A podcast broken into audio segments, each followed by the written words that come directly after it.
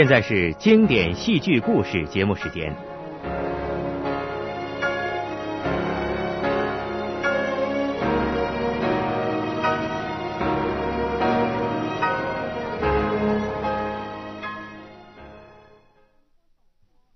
听众朋友，今天播送戏剧故事《空城计》。《空城计》取材于《三国演义》。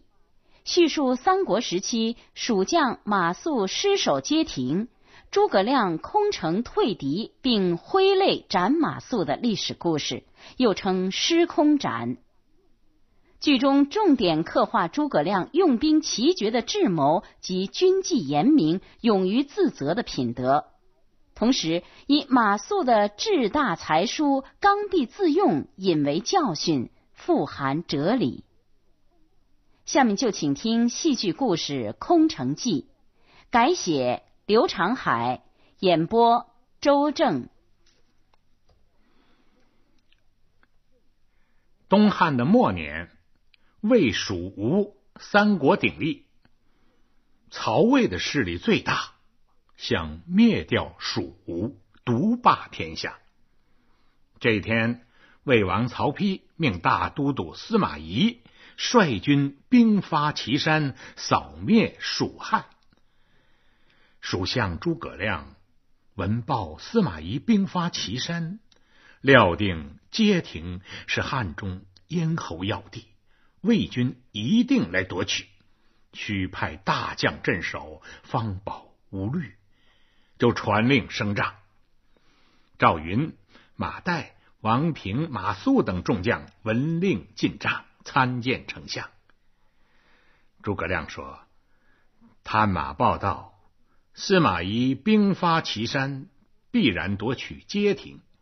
我想街亭乃汉中咽喉要地，需派一员大将前去镇守。不知哪位将军敢当此重任？”参军马谡上前躬身答道：“启禀丞相。”末将不才，愿带领人马镇守街亭。诸葛亮说：“那司马懿虽然年迈，却机智多谋，用兵如神。将军千万不可轻敌。”马谡说：“嘿，末将跟随丞相征战多年，攻无不取，战无不胜，何况那小小的街亭？”诸葛亮脸色一沉。街亭虽小，干系重大，一旦失守，后果不堪设想。马谡嚷道：“丞相若不放心，末将此去，倘若失守，愿当军令。军中无戏言，愿立军令状。”诸葛亮随即传令，当帐立来。兵卒取来了纸墨，马谡一挥而就，写完了，呈给诸葛亮。诸葛亮仍旧不放心，又派王平为副将，协助马谡共守街亭。临行的时候，嘱咐二将：今逢大敌，非比寻常，切不可麻痹大意。此番到了街亭，必须要靠山近水，安营扎寨。安营之后，立即画一地形图送来我看。二人领兵出帐以后，诸葛亮派老将赵云镇守列柳城，马岱押解粮草。且说马谡、王平率军来到了街亭，下马登山。踏勘地形，到达山顶，马谡哈哈的大笑起来。王平即问：“元帅为何发笑？”马谡用手一指：“你看这街亭，依山靠水，只有东西一条道可通，真乃坚固之地呀！丞相太小心了，千叮咛万嘱咐，生怕我镇守不了。”我想就在山顶扎营安寨，居高临下，得观四方，战守自便，必成大功。王平忙说：“元帅，你我临行之时，丞相再三的嘱咐，必须靠山近水，安营扎寨。若在山顶扎营，卫兵一到，将此山团团围住，如何抵挡呢？”哎，司马懿兵到，只能从下往上攻。我们在高处多用滚木雷石，从上打下，势如破竹，有何虑哉？王平忙躬身劝道：“元帅，此言差矣。我看此山孤立无援，乃是绝地。如果魏兵断我汲水之道，我军不战自乱。”马谡大嘴一撇：“嘿，昔日韩信背山为寨，置死地而后生。倘若魏兵断我水道，我军必死里求生，以一当十，踊跃杀敌，何愁魏兵不败？”王平再三劝谏，马谡执意不听。王平无奈。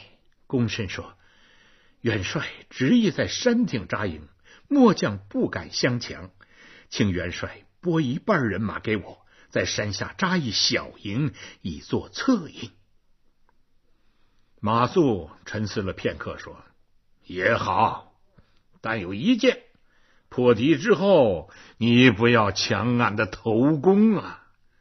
王平连忙说：“不敢，不敢。”惹惹。而退，马谡就在山上扎营，准备滚木雷石。王平率本部的人马靠山近水扎一小寨，安营以后，越想越担心。马谡不听我良言相劝，执意在山顶扎营。倘若街亭有失，如何是好呢？忽然想起临行之时，丞相命我。扎营以后，速画一张阵型图汇报。于是，王平命人铺纸磨墨，详详细细的画了一张阵型图，派人连夜送交丞相。诸葛亮接到阵型图，细细的观看，不禁大吃一惊，拍案大怒：“好一个大胆的马谡啊！”临行之时，老夫再三的嘱咐于你，叫你靠山近水，安营扎寨，怎么偏偏在山上扎营呢？看来街亭难保，西城也危在旦夕了。急忙传令，速去列柳城，调赵老将军星夜回营，不得有误。不出诸葛亮所料，第二天上午，探马来报，街亭失守，司马懿大军向西城而来。诸葛亮倒吸了一口凉气，哎呀，司马懿来的真快呀！人言司马用兵如神，今日一见，名不虚传。这西城兵将都被我调遣在外，赵老将军又赶不回来。城中仅剩下一些个老弱残兵，怎么能够御敌呢？倘若司马兵到，岂不是束手被擒吗？这这，气得诸葛亮浑身是汗，搓着手在帐内踱来踱去，苦思冥想。猛然，诸葛亮停住脚步，向天祷告。愿先帝保佑，西城得失，汉室兴败，在此一计了。说完，传令老军们觐见。帐下的老军们也听到了司马兵发西城的消息，个个胆战心惊啊！今听丞相传唤，想来有退敌之计。连忙进帐跪倒参见丞相。诸葛亮镇定自若，慢慢的说：“今有司马进犯西城，我命你们将城门大开，打扫街道。司马懿兵到，不得惊慌失措，违令者斩。老军们领命退出了帐外，交头接耳的议论起来了。老李头说：“哎，我说伙计，咱们丞相八成老糊涂了。”众人就忙问：“怎么了？”老李头说：“司马懿大兵到此，丞相不将城门紧闭，反将城门大开，岂不是老糊涂了？”众人都说：“是啊。”你一言我一语，就惊动了诸葛丞相。诸葛亮信步出帐，就问：“尔等为何议论纷纷呢？”老军们急忙跪倒。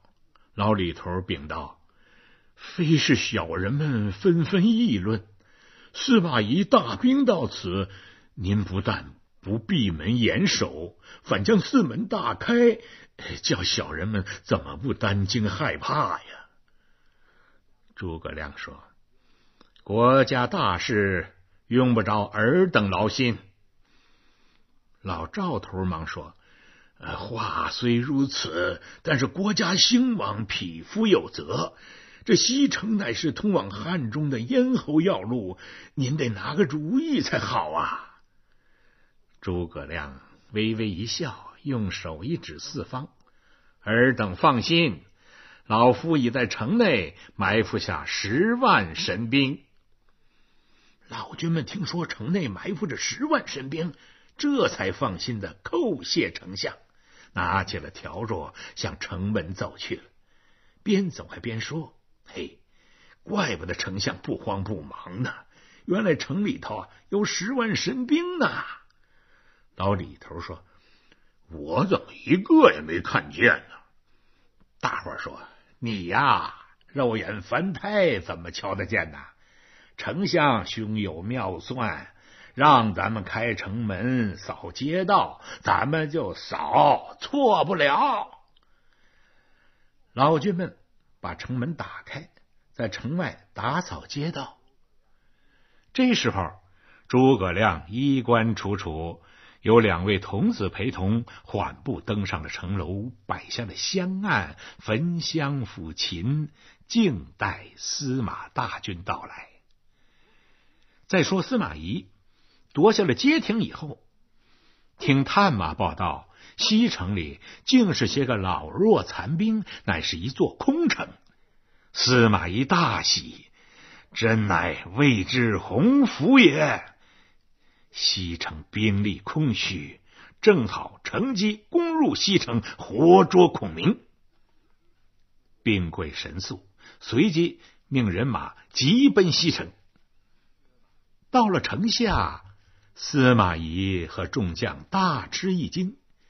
只见城门大开，几个老军在静静的打扫街道，城里边没有一兵一卒。只见城楼中央香烟袅袅，诸葛亮正襟危坐，低头抚琴，身旁两个童子，一个捧剑，一个摇扇，镇静自若，旁若无人。司马纳闷了：适才探马报道，西城乃是空城啊！老夫大兵到此，为何城门大开呢？他正犹豫呢，司马懿的儿子司马师就说了：“爹，城头未见一兵一卒，实是空城，何不趁此机会杀进城内，活捉孔明？”呸！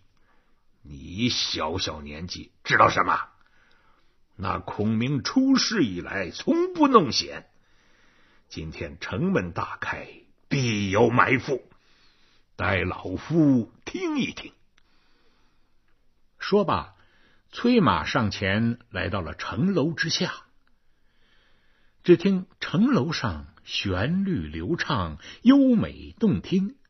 诸葛亮边抚琴边唱：“诸葛亮，我在城楼把驾等，等候你到此谈谈心。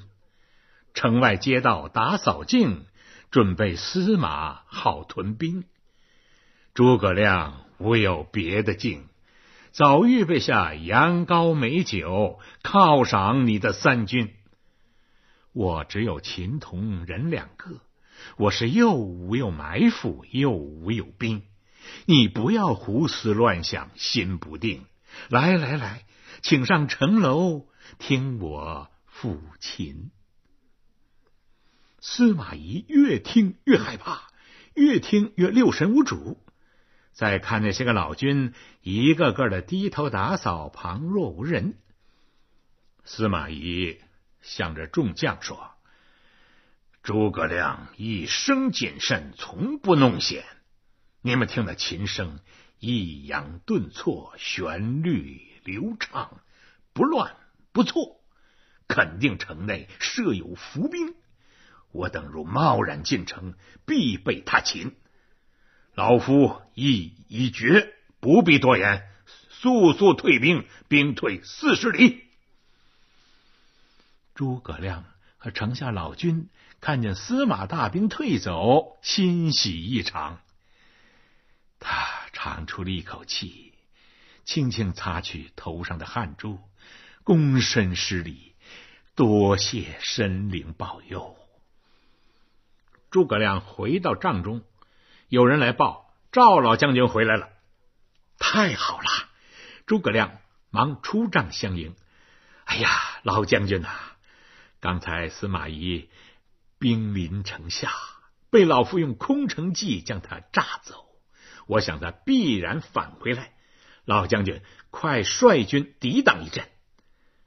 赵云领命，提枪上马，带领着部下出城三十里，等候迎敌。再说司马懿兵退四十里，正准备安营扎寨，探马来报，西城确是空城，老军已回城内，四门紧闭。司马懿将信将疑，下令复夺西城。大军正行进中，忽听一声炮响，冲出一支人马，挡住了去路。司马懿喝问。何人敢挡老夫去路？常山赵云。司马懿命司马师、司马昭兄弟二人合击赵云。那赵云老当益壮，威风不减当年，抖擞精神，力敌二将，只杀得司马兄弟二人只有招架之功，无有还手之力呀，落荒而逃。赵云也不追赶。得胜回城，保着丞相连夜回汉中去了。司马懿听说西城确是空城，诸葛亮已经逃回汉中去的消息，追悔莫及，心说：“诸葛亮啊，你的胆子也太大了！看来我司马用兵不如你诸葛亮啊！”随即下令班师回朝。诸葛亮回到汉中，为赵老将军摆宴庆功。忽然有人来报，马谡、王平回营请罪。诸葛亮怒不可遏，传令击鼓声炸。此时马谡后悔不迭呀，悔不该不听王平良言相劝，失守了街亭，自知死罪难逃，跪在帐外听候发落。一阵鼓响，诸葛亮传令带王平。王平抱门而进，跪到地上。诸葛亮拍案怒斥：“大胆王平，不听将令，失守街亭，罪责难逃。本应与马谡同罪。念你劝谏过马谡，又送来徒刑，可免死罪，但活罪难容，重则四十金棍。”可怜王平被按翻在地，被打得皮开肉绽，鲜血淋漓，掷出帐外。诸葛亮又下令带马谡。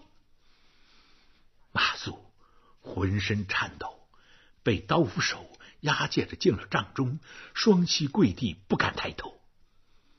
诸葛亮想起了马谡不听将令，失守街亭，险些西城陷落，使自己也被擒，断送了汉室的江山呐！不由得咬碎钢牙，大胆马谡！临行之时，老夫再三的嘱咐于你，要你靠山近水，安营扎寨。王平多次劝你，你执意不听，偏在山顶扎营，致使街亭失守，累积西城，你罪责难容。刀斧手，将马谡推出斩首。马谡深知自难活命啊！忽然想起了年迈的老母，跪行了几步，痛哭失声。丞相。末将未曾出兵，先立军令状，现师皆停，军法难容，理当斩首。只是家有八旬老母，无人奉养。末将死后，还望丞相另眼看待我的老母。马谡纵死九泉，也感谢丞相的大恩大德呀。说罢，叩头碰地，痛哭失声。诸葛亮和众将见此情形，也心酸难忍。赵云、马岱等上前求情。诸葛亮说：“马谡，你跟随老夫征战多年，立有战功，本当将你饶恕。怎奈临行时当众立下了军令状。”如今失守街亭，若不将你正法，何以服众？心一狠，下令斩。刀斧手上前，将马谡上绑，推出帐外。马谡撕心裂肺的呼喊着：“娘啊，儿再也见不到您啦！”诸葛亮连忙喊：“招回来！”马谡被推回帐中，诸葛亮离位上前。马谡啊，你言道家有八旬老母，难以忘怀。你死之后，我将你的俸银口粮拨在你母名下，以为养老之资。马谡闻听，跪行几步，扑倒在诸葛亮的腿上，多谢丞相。马谡虽死，也感念丞相的大恩大德。众将个个垂泪。随即，诸葛亮立身起来，擦掉眼泪，转身下令：“斩！”鼓声响起，马谡人头落地。当刀斧手将马谡。血淋淋的人头呈验的时候，诸葛亮忍不住的失声痛哭。赵云上前劝慰：“丞相既然斩了马谡，又为何落泪？”诸葛亮止住悲声，痛心的说：“唉，老将军，我并非是哭马谡啊。”当初先帝爷在白帝城托孤之时说过：“马谡言过其实，终无大用。”我悔不听先帝之言，错用了马谡，以致失守了街亭，也坏了马谡的性命。思想起来，实乃量之过也。待我明日上朝奏本。奏明幼主，贬去我武乡侯之位，以罚自身。众将听后，无不敬服。刚才播送的是经典戏剧故事节目，下次节目再会。